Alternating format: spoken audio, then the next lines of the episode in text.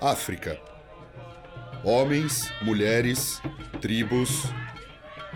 Os sons, os tambores, as crenças e as festas. América. Sol, algodão, os campos, trabalho. Os trens e Chicago.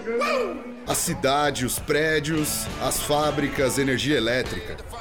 O blues vai além de um estilo musical. É um estado de espírito e por isso atravessa gerações e fronteiras. E é essa história que o Blues de Dois veio contar. Blues Notas de uma História Surgimento do rock and roll e redescoberta do blues. Ainda durante a década de 50, houve uma verdadeira revolução musical nos Estados Unidos, o surgimento do rock and roll. O país estava passando por uma série de mudanças econômicas e culturais e uma das características da sociedade da época era a ascensão da classe média branca, com seus empregos fixos, casas em subúrbios tranquilos e gosto pela música popular, feita para ser inocente e inofensiva, o que representava perfeitamente o ritmo da vida estável e bem comportado dessa classe. Além disso, grupos vocais, a princípio negros e depois brancos, também eram largamente consumidos. Os filhos adolescentes dessas famílias, no entanto, agora com mais tempo livre e mais dinheiro para gastar com lazer, estavam interessados em outro tipo de música, que ouviam pelo rádio e nas jukeboxes. O Rhythm and Blues, termo cunhado pela revista Billboard no final dos anos 40, se referia à música feita por artistas negros e abrangia o blues tradicional, o blues elétrico, o jazz, o soul e o gospel.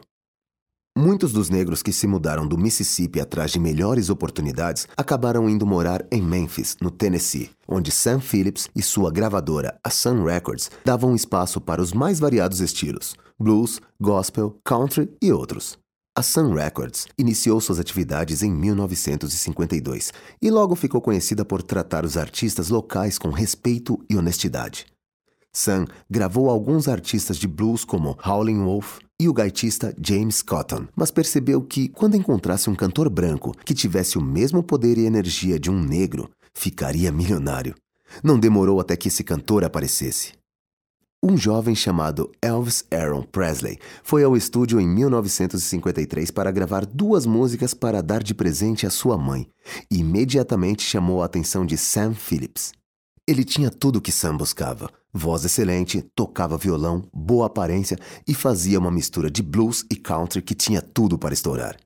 No ano seguinte, gravou mais algumas demos e lançou, em 1954, o single That's Alright Mama, para o qual o Tennessee, purista em relação ao country music, ainda não estava pronto, mas que lhe rendeu alguns shows pelo sul do país.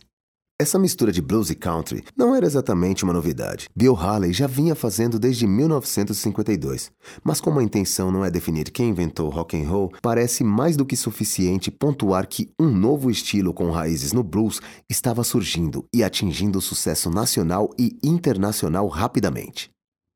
Os olhos das gravadoras se viraram para esse novo mercado, e com a Chess Records não foi diferente passaram a buscar seu artista de rock and roll e o encontraram em 1955, quando Chuck Berry chegou a Chicago e lhes apresentou uma canção que viria a ser lançada e conhecida como Maybelline, com Willie Dixon no baixo. Outro artista da Chess que alcançou grande relevância no cenário do rock foi o guitarrista e cantor Bo Diddley. Entre tantos outros nomes, esses são alguns dos que estavam no surgimento do rock and roll, gênero que desde sua criação e durante toda a sua evolução trouxe uma avalanche de mudanças para a música e para o comportamento, principalmente dos jovens. Além de todo esse incipiente e intenso cenário rock and roll, houve no final da década de 50 um movimento que se pode classificar como a redescoberta do blues, que teve como figuras centrais um homem chamado Sam Charters e sua esposa Ann Charters. Sun era um historiador de música e músico de jazz que se interessou pelo blues e passou a estudá-lo. Anne era fotógrafa e professora de literatura, envolvida com literatura beat. Foram juntos para o sul, começando por Memphis, a fim de imergir na cultura que estavam acostumados a ver nos livros e ouvir em discos. A recepção foi boa, de modo que a viagem foi se alongando e foram descobrindo que muitos dos artistas do Delta Blues ainda estavam vivos e continuavam tocando, como Blind Willie Johnson, Skip James e Sun House. Isso os deixou muito surpresos. Entenderam que seria importante gravar os artistas que encontravam pelo caminho e foi isso que fizeram. Por exemplo, com Lightning Hopkins, que à época estava praticamente parando de tocar, dedicando-se a outros trabalhos.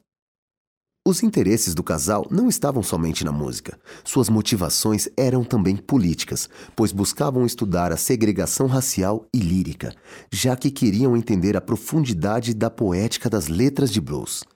Esse trabalho de campo gerou muitos frutos. Entre eles, um livro bastante importante sobre o Delta Blues chamado Country Blues, de 1959, que traz um estudo profundo sobre o gênero e informações detalhadas sobre os artistas. Outros livros foram lançados com fotos feitas por Ann Charters, além de discos com as gravações que fizeram durante a viagem. Talvez a consequência mais relevante do trabalho deles tenha sido apresentar o Delta Blues a uma nova plateia, jovem e majoritariamente branca e entusiasta do rock and roll que vinha se desenvolvendo. A partir dos registros do casal, esse público podia entender de onde vinham as músicas de que gostavam e escutar diretamente dos bluesmen qual era sua história e realidade. As gravadoras perceberam uma oportunidade de mercado nesse processo e, em 1961, a Columbia Records lançou o disco King of the Delta Blues Singers, com 16 canções de Robert Johnson e uma biografia do artista, o que serviu como um marco na redescoberta do Delta Blues e ajudou a transformar Johnson em uma lenda. O disco influenciou muitos artistas, inclusive alguns britânicos que se tornaram gigantes, como Rolling Stones e Eric Clapton.